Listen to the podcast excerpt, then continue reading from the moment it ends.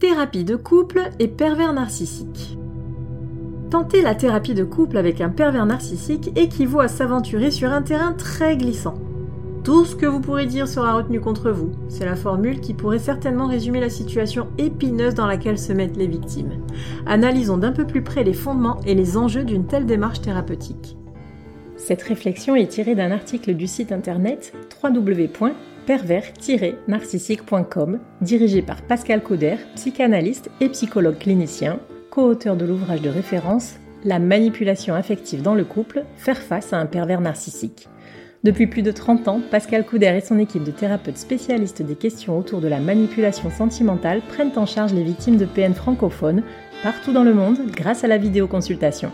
Rendez-vous sur pervers-narcissique.com pour accéder gratuitement à une multitude de ressources précieuses. La thérapie de couple avec un pervers narcissique.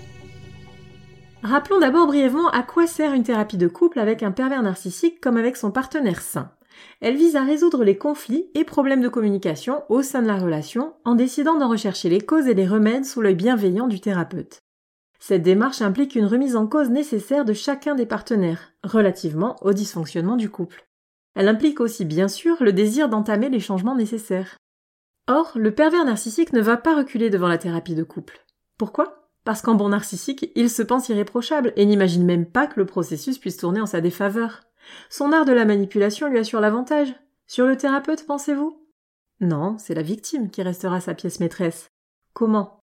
En exploitant chez elle les faiblesses sur lesquelles il sait instinctivement pouvoir jouer.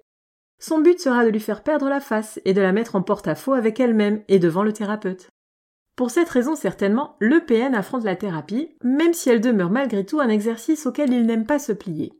Bien souvent, ce sont en effet les victimes qui l'initient, car l'emprise dont elles sont victimes les pousse à croire que les problèmes inhérents à la relation viennent d'elles.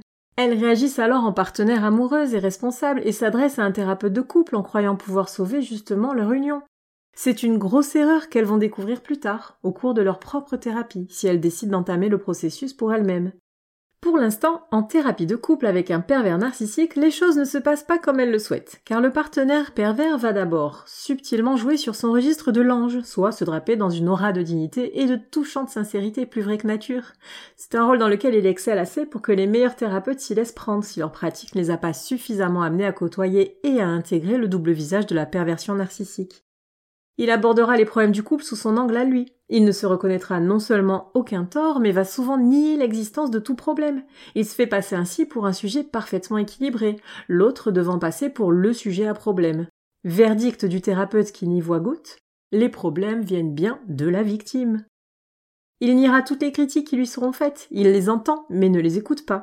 Il déstabilisera sa proie en lui faisant ressortir ses contradictions, il la fera douter jusqu'au bout de sa propre intégrité en traquant sa dépendance affective, les fragilités de sa personnalité. Le piège de ce type de thérapie. En retrouvant sa face d'ange devant le thérapeute, le pervers narcissique ressort sa facette de parfait séducteur qu'il a su être au départ. Il replonge sa victime dans cette ambiance de protection, d'euphorie et d'amour inconditionnel qu'il a su lui faire ressentir au début de leur relation. Sauf qu'elle ne comprend pas que toute cette positivité n'est produite aujourd'hui que pour séduire le thérapeute. Le résultat est sans appel pour elle. Elle va se sentir dissociée par rapport à ce ressenti, qui est en complète contradiction avec les attaques qui lui seront adressées. Elle se retrouve alors plongée dans un mélange extrêmement trouble et anxiogène de confusion, de honte et de culpabilité. Cette réaction peut suffire à elle seule à lui faire perdre tous ses moyens. L'incroyable charmeur qui est le pervers narcissique réussira donc ainsi son tour de force en embarquant le thérapeute qui s'y laissera prendre dans un scénario tronqué de la réalité. Scénario qui peut souffler à ce dernier, bien malgré lui, il est important de le préciser, une mauvaise lecture de la réalité et de la relation. Quelques points de repère. Le cadre formel de la thérapie est un théâtre pour toute personnalité narcissique qui compte bien s'y mettre en valeur. L'autorité du thérapeute, sa qualité d'intellectuel sont des miroirs valorisants pour lui, dont il espère capter l'attention, le reflet. Il fera donc très souvent en sorte d'être le héros de l'action, et il va méticuleusement planter son décor pour cela. Son comportement en thérapie est semblable à celui qu'il adopte devant la justice, dont il recherche souvent le soutien institutionnel. Dans ce but, Il cherche à rencontrer son psychothérapeute ou les magistrats en aparté, de manière à les influencer, et effectue un véritable hold-up émotionnel en larmoyant et en inventant des sévices que son partenaire lui ferait prétendument subir. Que l'on ne s'y trompe pas, les pervers narcissiques n'aiment pas les professionnels de l'écoute pour autant. Dans le meilleur des cas, ils les considèrent comme des jouets, qu'il va être amusant de manipuler, mais ils peuvent aussi les voir comme des rivaux susceptibles de leur voler leur proie. Ils se considèrent de toute façon supérieurs aux thérapeutes, qu'ils n'hésitent pas à contredire. Il n'est pas rare qu'un pervers narcissique en thérapie de couple, comme lors d'un processus de médiation en justice, claque la porte. De plus, toute personnalité manipulatrice ne se rend pas en thérapie de couple sans que cela ne corresponde à un but dans sa stratégie d'emprise. Il peut s'agir pour elle de ne pas perdre son partenaire si elle sent que son emprise se relâche, que l'autre est de plus en plus conscient de ce qu'il lui fait subir. Il adoptera alors une stratégie moins offensive et peut faire montre d'une bonne volonté toute provisoire en thérapie. Il a pour but ainsi de gagner du temps, car les efforts consentis seront de courte durée, et les problèmes reprendront de plus belle une fois le cadre de la thérapie écarté. Épuisée et laminée, la victime partenaire n'aura donc pas le courage de repartir en thérapie et se sentira en porte-à-faux devant un thérapeute qui, somme toute, aura fait son travail. Dans certains cas, la thérapie de couple peut être exploitée directement par le pervers pour accentuer son emprise ou se débarrasser de son partenaire en le faisant passer pour fou. Il choisira alors lui-même le thérapeute et ne laissera aucune chance à sa victime qui l'accablera systématiquement. De telles séances sont des parodies de thérapie, comme il existe des parodies de justice. Le bourreau charge à fond une victime qui, tombant des nues et convaincue par le cadre bienveillant de la thérapie, n'a que sa bonne foi pour se défendre. Et cela ne lui est d'aucun secours. Et pour cause, son partenaire pervers connaît les failles qui la font douter d'elle-même et se contredire. Son dévouement, son extrême honnêteté et sa sincère volonté d'initier les changements vont se retourner contre elle.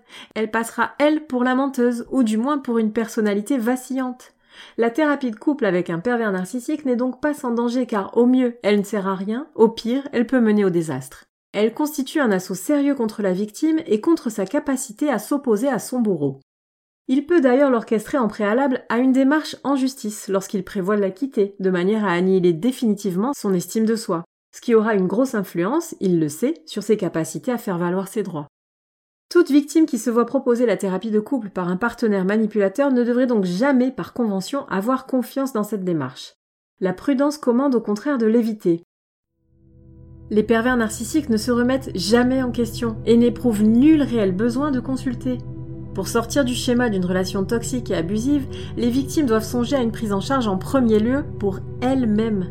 Car même ne le sachant pas au départ, elles ont le pouvoir de changer le mauvais scénario de leur histoire avec ce tortueux partenaire.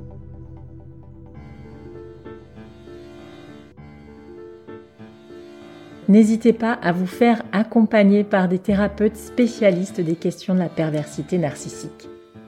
Rendez-vous sur www.pervers-narcissique.com et trouvez-y de nombreux conseils sur comment gérer la séparation, comment gérer l'après, la reconstruction et vous pourrez également rentrer en contact avec un membre de l'équipe. Ne restez pas seul. Merci d'avoir écouté ce podcast. Rendez-vous très prochainement pour un nouvel épisode. N'hésitez pas à vous abonner pour ne rien manquer des prochaines publications. À très bientôt.